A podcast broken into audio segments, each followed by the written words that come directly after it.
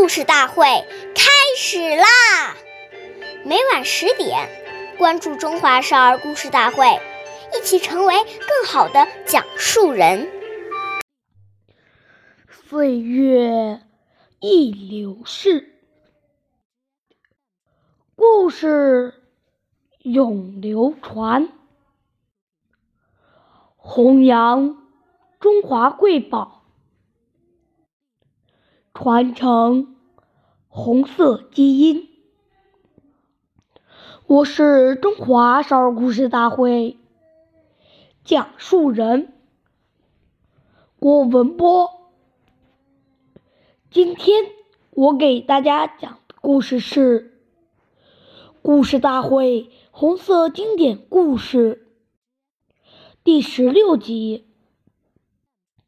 任弼时获得纺线比赛冠军。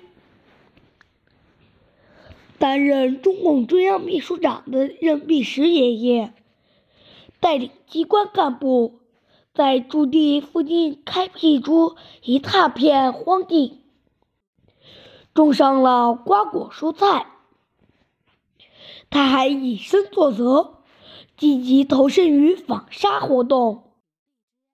并向三五九旅王震旅长要了一部纺车，在工作之余，像别人一样盘腿而坐，操起纺车，学纺棉纱。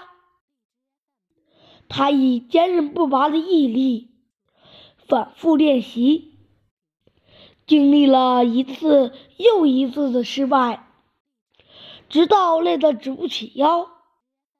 终于成为一位纺纱高手。一九四三年三月，中央机关决定开展一次纺纱活动。比赛进行了整整三个小时。任弼时爷爷他所纺的纱被评为了第一。感谢大家的收听。关注中华少儿故事大会，一起成为更好的讲述人。